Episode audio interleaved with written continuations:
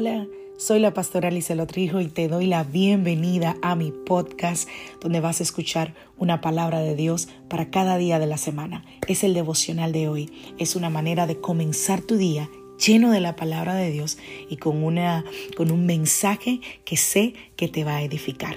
Dios te bendiga. Aquí el devocional de hoy.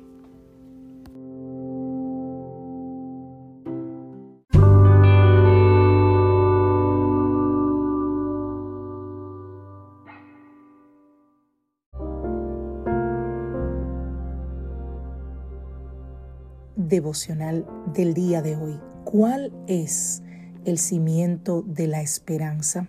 Vamos a la palabra del Señor. Segunda de Tesalonicenses capítulo 2 a partir del verso 13.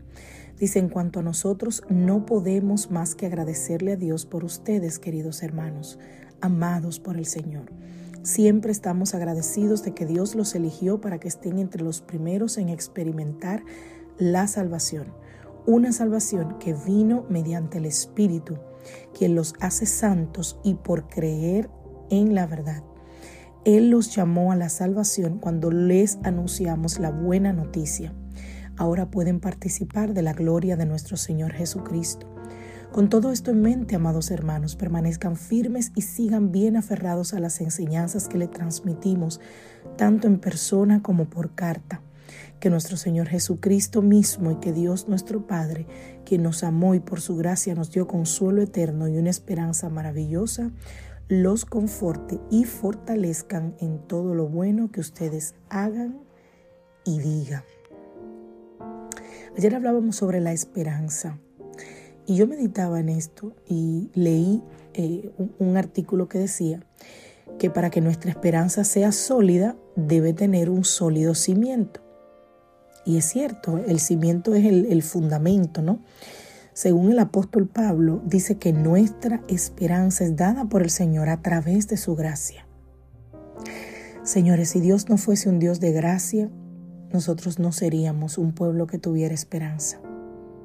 Podríamos tener deseos y pensamientos positivos sobre, sobre el futuro, sobre lo que viene, pero no tendríamos lo que llamamos una esperanza fuerte y confiada.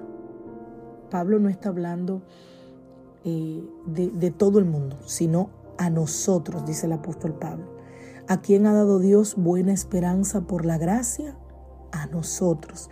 Segunda de Tesalonicenses 2.16. A todas las personas que se han rendido al señorío de Jesucristo y que han hecho de Él su Padre, que descansan en ese amor paternal del Señor. Esas son las palabras que llaman a Jesús nuestro Señor Jesucristo y a nuestro Padre. Fíjate la palabra nuestro, nuestro. Ellos han experimentado la gracia de Dios en la salvación. Eso es lo que dice el versículo 13 y 14.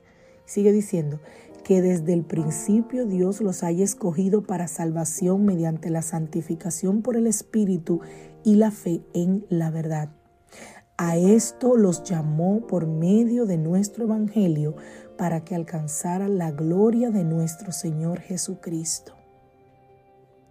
La obra de salvación de Dios en nuestras vidas es el fundamento de nuestra esperanza. Esa esperanza que nos lleva a saber que hay un mañana en el cual Dios sigue siendo Dios, nos sigue renovando misericordias y nos sigue dando de su paz. Esa esperanza es la que nos hace creer que un día cuando partamos de esta tierra, si hemos vivido una vida conforme a la voluntad de Dios, le veremos cara a cara y tendremos una eternidad junto con Él. Esa esperanza es la que nos hace pensar que a pesar de lo que podamos vivir, Dios prometió estar con nosotros todos los días hasta el fin del mundo y que como todavía no es el fin del mundo, Dios está con nosotros. Esa esperanza es la que me hace confiar por la fe de que el sacrificio de Cristo es un sacrificio redentor, es un sacrificio salvador, es un sacrificio que me redime. Esa es la esperanza gloriosa de aquellos que servimos a Cristo. Que Dios te bendiga, que Dios te guarde. Soy la pastora Lizelot Rijo de la iglesia Casa de Su Presencia y estoy deseando que tengas un feliz día. Recuerda que todos nuestros devocionales están disponibles en Spotify y en Anchor FM. Puedes buscarlo como el devocional de hoy y ahí los vas a encontrar. Y por favor, si te bendijo el devocional, compártelo.